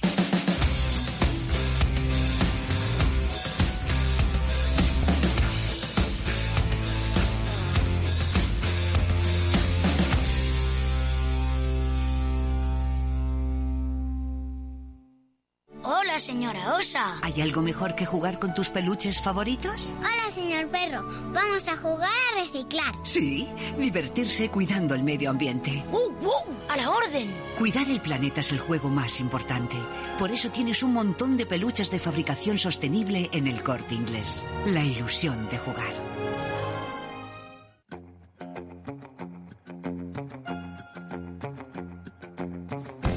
Capital, la bolsa y la vida. Laura Blanco. Mira niño, oye más, dale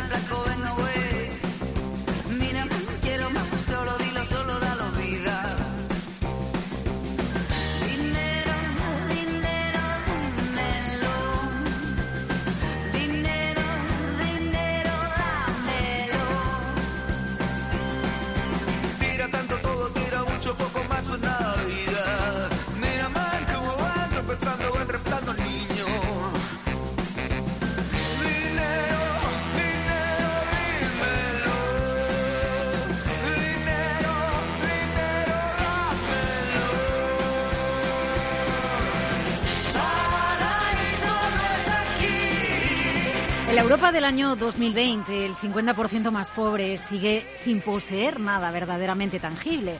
Comparten entre ellos el 5% de la propiedad total, mientras que el 10% más rico posee el 55% del total. Los datos los recoge el economista casi siempre polémico Tomás Piketty en su último libro, Breve Historia de la Igualdad.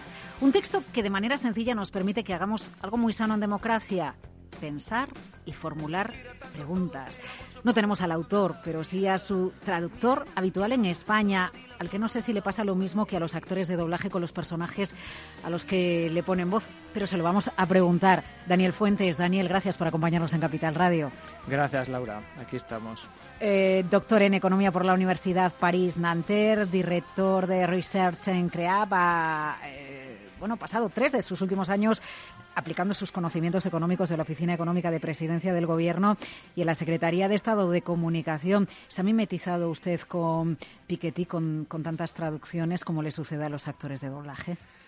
Ta- tan- tanto como mimetizarse, no, pero es verdad que uno se, ve obligado a meterse realmente en la cabeza del autor. En este caso, este libro es quizá un poquito más sencillo, menos complejo de traducir, porque, bueno, tiene yo creo que está destinado a un público más generalista, es una obra más divulgativa, sigue manteniendo el rigor académico, pero claramente tiene una extensión y una manera de redacción pues eh, más, más abordable, ¿no? Pero el anterior de los grandes volúmenes, Capital e Ideología, que es una obra de naturaleza, mm, yo diría que enciclopédica, 1.200 páginas, 1.800 notas al pie, eh, el trabajo te lleva, yo recuerdo, creo que en su momento, yo diría que igual me había leído el libro como entre 10 y 11 veces, no de corrido, sino cada párrafo, cada capítulo, porque el trabajo de traducción te obliga a esto, ¿no? A estar seguro de que has entendido, eh, de que has entendido exactamente lo que el eh, lo que el autor quiere decir. También es verdad que a medida que traduces libros, yo he traducido tres del mismo autor, eh, sí ves rasgos comunes y sí ves a la persona que está detrás del, del libro. Y es, yo creo que es un Y- poco... y, y se cuestiona, se cuestiona la persona que está detrás del libro o no.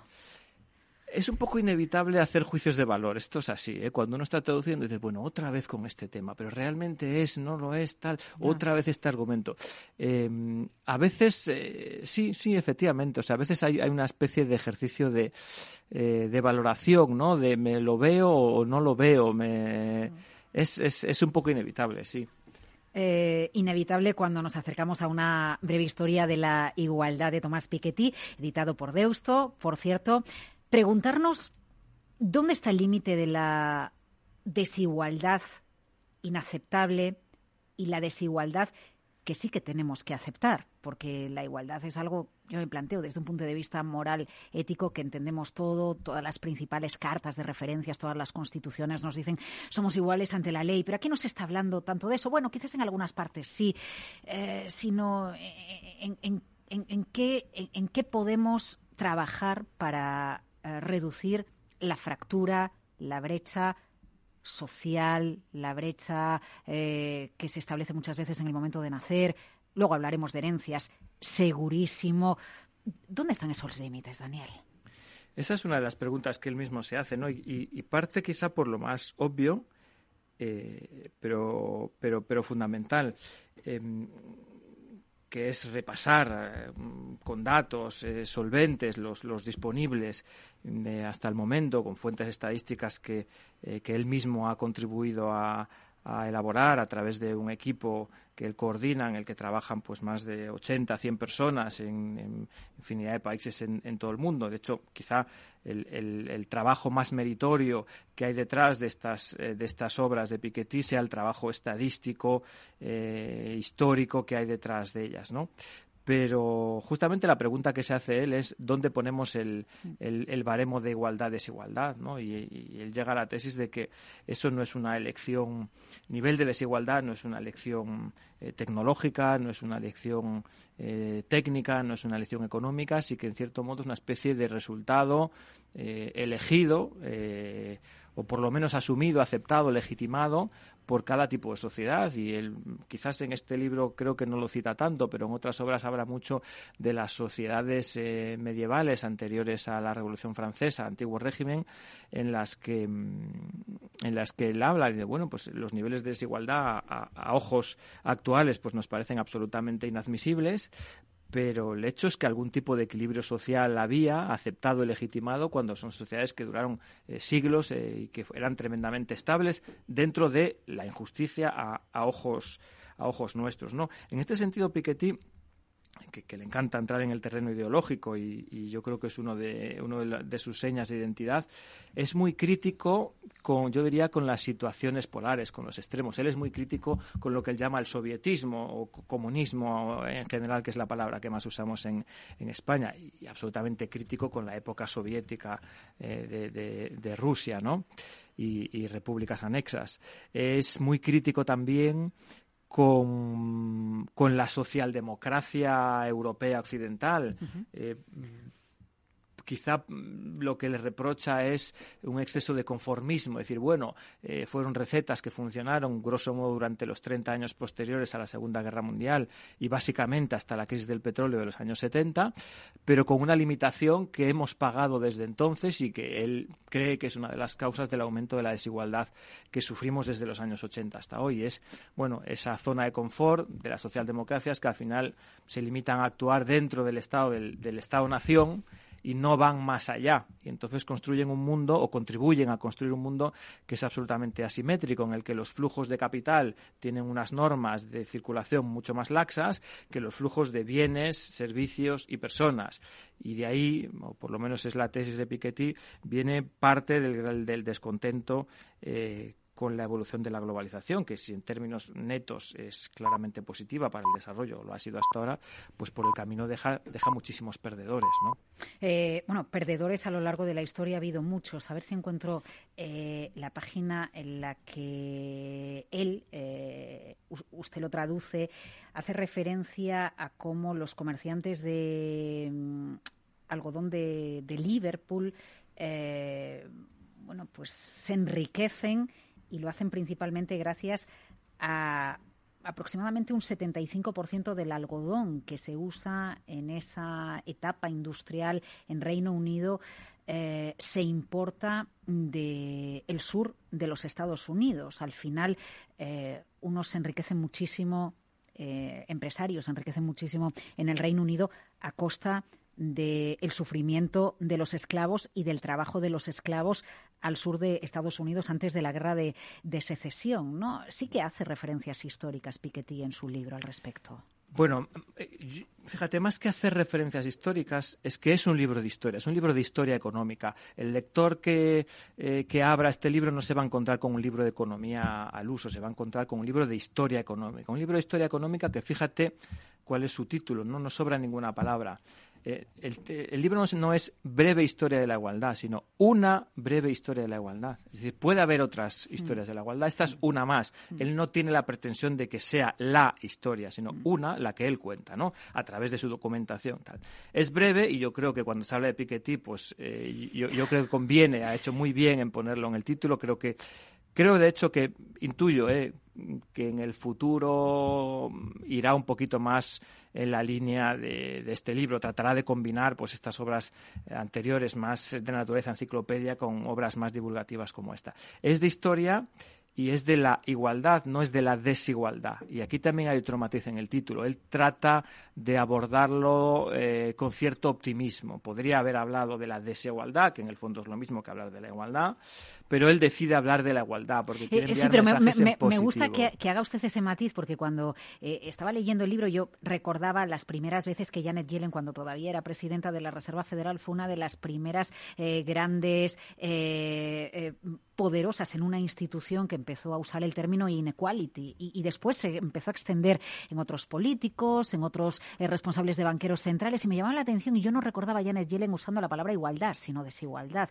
Y efectivamente Piketty le da la vuelta. Sí, sí, la, aborda de una manera, eso, en, positivo, ¿no? Con cierto optimismo, haciendo una evaluación histórica de dónde hemos estado, con algunos mensajes que son fundamentales. Él, él repasa eh, en distintos episodios históricos. Luego, luego volvemos al que, al que tú ¿no? Que yo creo que es quizá el más, el más llamativo, ¿no? Todo lo relativo al, a la esclavitud y el cómo se abolió la esclavitud y qué consecuencias desde el punto de vista económico tuvo en las, en las Antillas y, el comercio de algodón con, con, Europa y con mano de obra esclava de, de África. Pero eh, volviendo al tema de la palabra igualdad-desigualdad, em, es curioso como algunas de las palabras eh, más evidentes son las que a mí más me han costado traducir. Eh, si hay alguna palabra que Piketty repite en sus libros es igualdad. Y si hay una palabra que los franceses tienen grabada en el frontispicio de todos los edificios oficiales es égalité. Pero es que no usan esa égalité como nosotros hablamos de igualdad en este, en este contexto. Y eso, eh, eso a veces eh, induce a confusión. El égalité en el frontispicio de los edificios franceses se, habla, se refiere a la igualdad de oportunidades. Esa es la filosofía que hay detrás. Seamos iguales en el sentido de que tengamos todos las mismas oportunidades, que la ley nos trate a todos por igual. No que seamos todos exactamente iguales, uniformes, en el sentido del resultado económico, que sería una una aproximación más soviética de la palabra. Oye, aquí todos iguales, ni más arriba ni más abajo. La equidistribución es, mm, de acuerdo con el modelo comunista soviético, lo más justo. En castellano tenemos dos palabras que también existen en francés, pero se usan menos, ¿no? La igualdad por una parte, eh, que literalmente significa eso, que todos seamos iguales, y la equidad por otra parte, ¿no? Que introduce connotaciones morales en- a cada uno en función de su esfuerzo, vamos a decirlo así.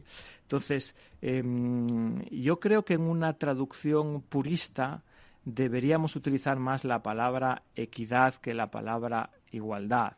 Pero se haría realmente farragoso en muchísimas expresiones. Eh, tendríamos que ir a expresiones del tipo equitable.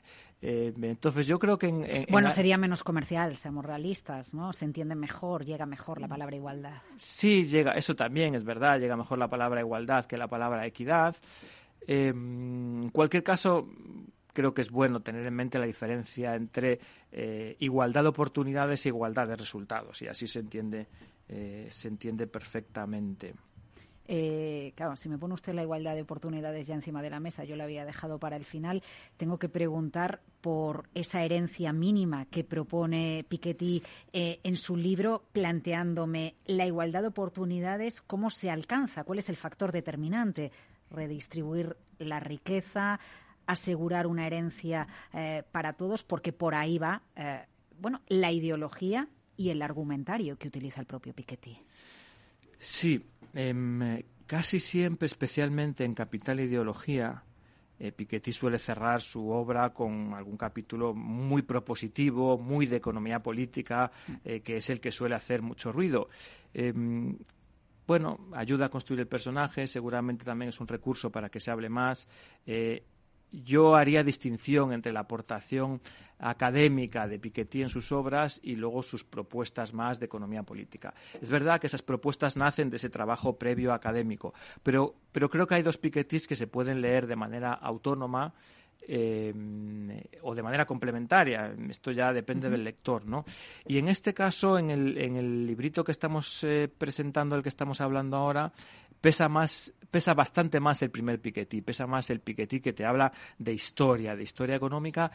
Menciona sus propuestas, pero no es un libro que realmente esté construido a partir de esas propuestas, como sí lo está el último capítulo de, de Capital Ideología tiene evidentemente propuestas. ¿no? La, primera de ellas es que eh, hay que recuperar, eh, de acuerdo con su criterio, eh, la progresividad fiscal, decir, que cuanto más tiene uno, más debe contribuir a la financiación de los bienes y servicios públicos, tanto en las rentas como en el capital. Entonces, la fiscalidad progresiva del capital es realmente eh, lo que más duele de sus propuestas, ¿no? Porque no es solo más fiscalidad sobre el capital, sino más progresiva.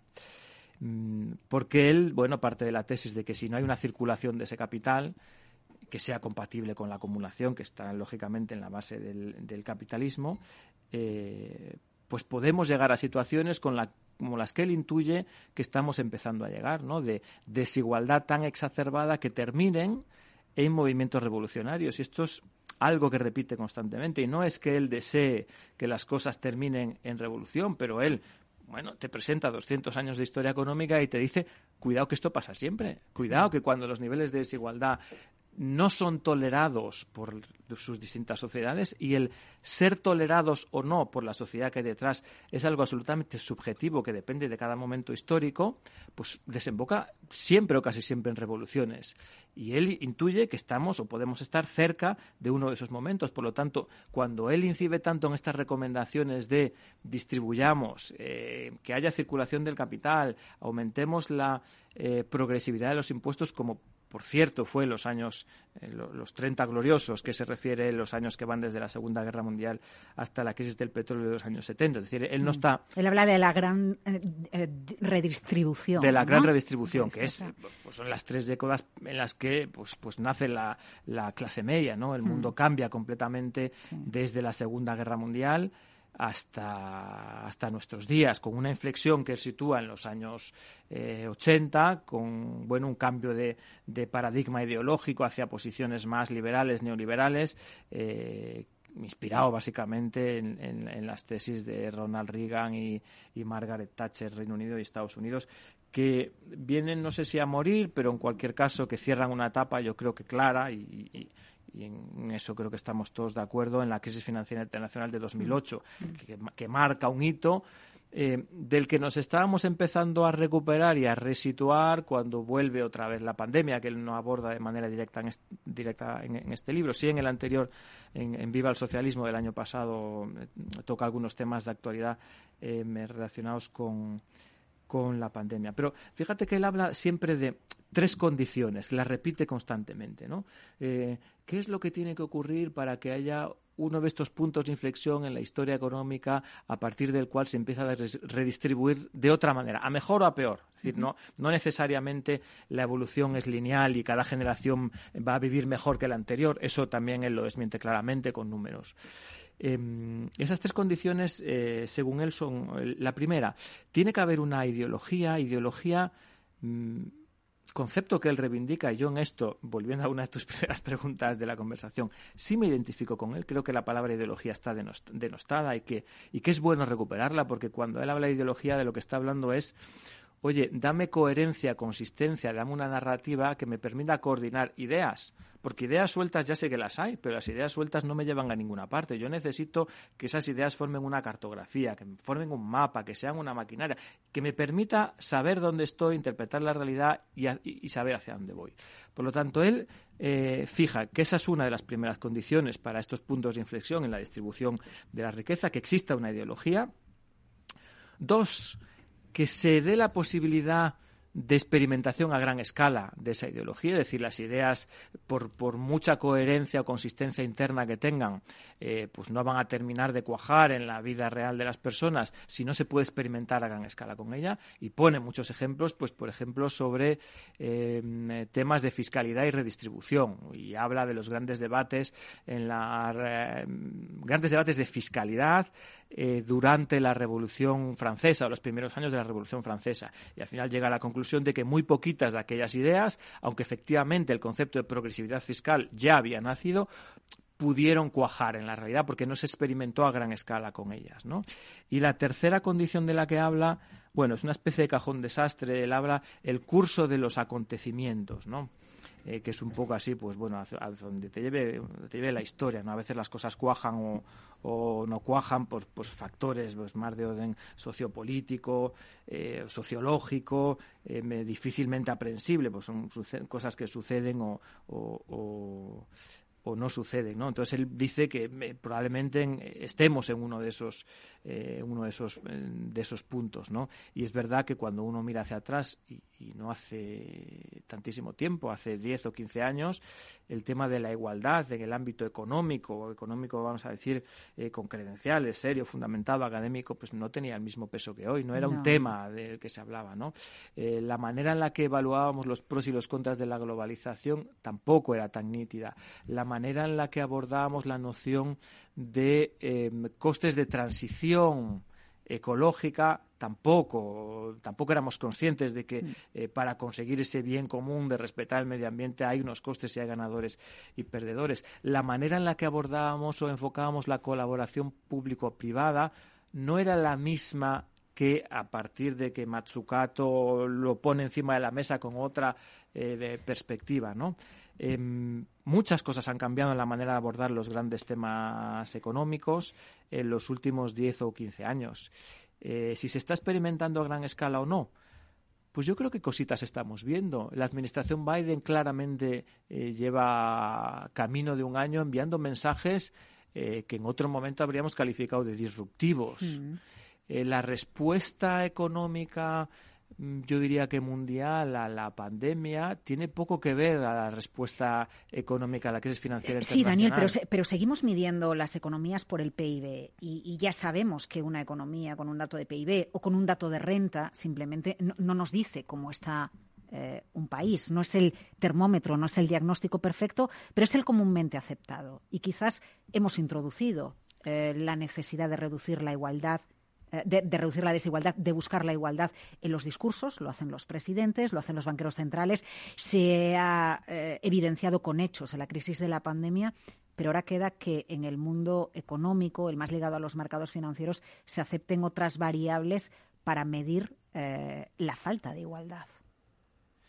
Sí, Piketty hace referencia también a la elección de indicadores em, eh, de referencia económica como clave, porque dice que esa elección no es neutra y que en función de cuál sea el indicador elegido, pues habrá unos condicionantes de política económica y de decisión eh, detrás. Em, él prefiere hablar de renta nacional que de Producto Interior Bruto por, por cuestiones que igual aquí se nos escapan un poco, que van más allá de la definición eh, sustantiva de cada uno de los conceptos. Eh, yo, en este caso, estando de acuerdo con, con, estas tesis de que efectivamente em, solo crecer no sirve, hay que crecer y distribuir las dos cosas, ¿no? Tampoco denostaría demasiado estos indicadores como el PIB, ¿no? que a veces parece que tenemos un poquito críticas estilo péndulo, como no nos vale o no nos, no nos completa la visión de la realidad económica, parece que lo queremos descartar. Eh, al final, al final hay una realidad estadística que no podemos obviar. Eh, que todos los indicadores de bienestar están muy correlacionados con el PIB. A mayor PIB, en general, más opciones de desarrollar bienestar para todos. Y de que alcancemos más igualdad. Y claro, me quedo con tantas dudas. ¿Cuál es el principal corrector de la desigualdad y los principales medidores? Yo creo que vamos a seguir la charla fuera de micrófono. Qué ganas de seguir hablando con Daniel Fuentes. Gracias por la tercera traducción de Tomás Piketty. Una breve historia de la igualdad. Seguro que vienen más, Daniel. Gracias. Gracias.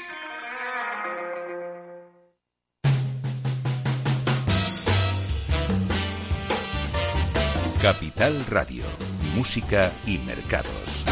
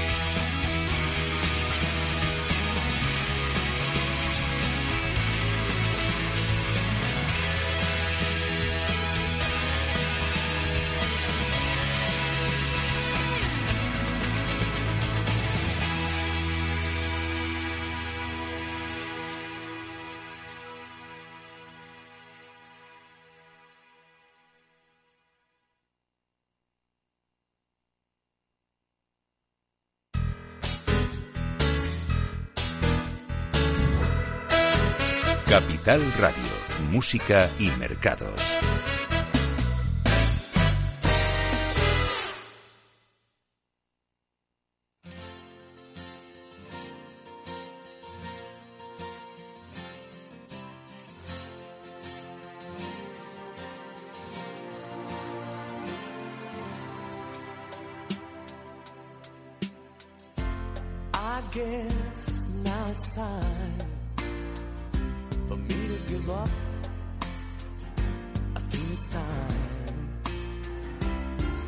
Got a picture of you beside me.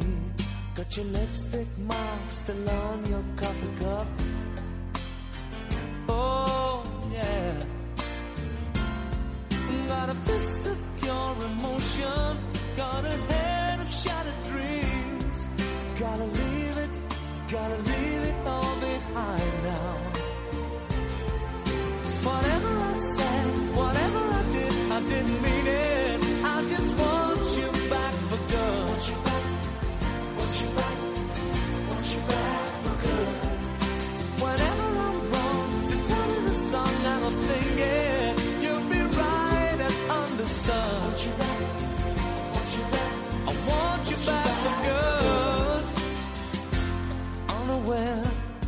the line. I figured out the story. No, no, it wasn't good. No, no. But in a corner of my mind, of my mind. I celebrated glory. But that was not to be.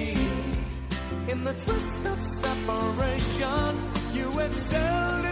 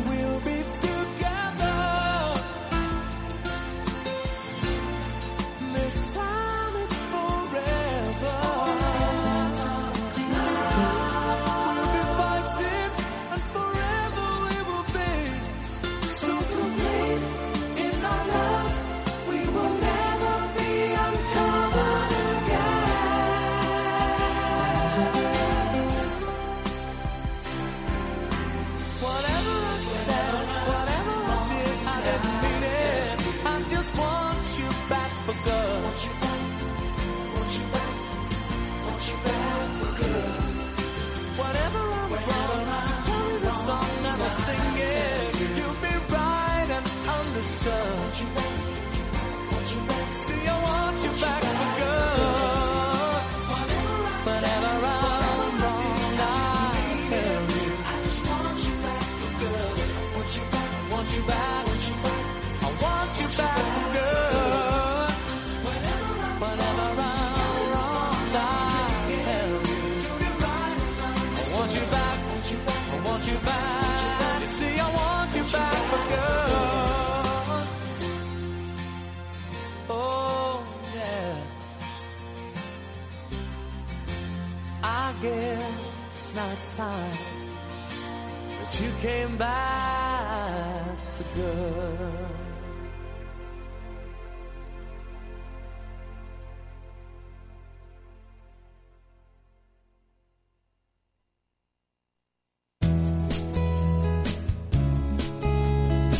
Capital Radio, Música y Mercados.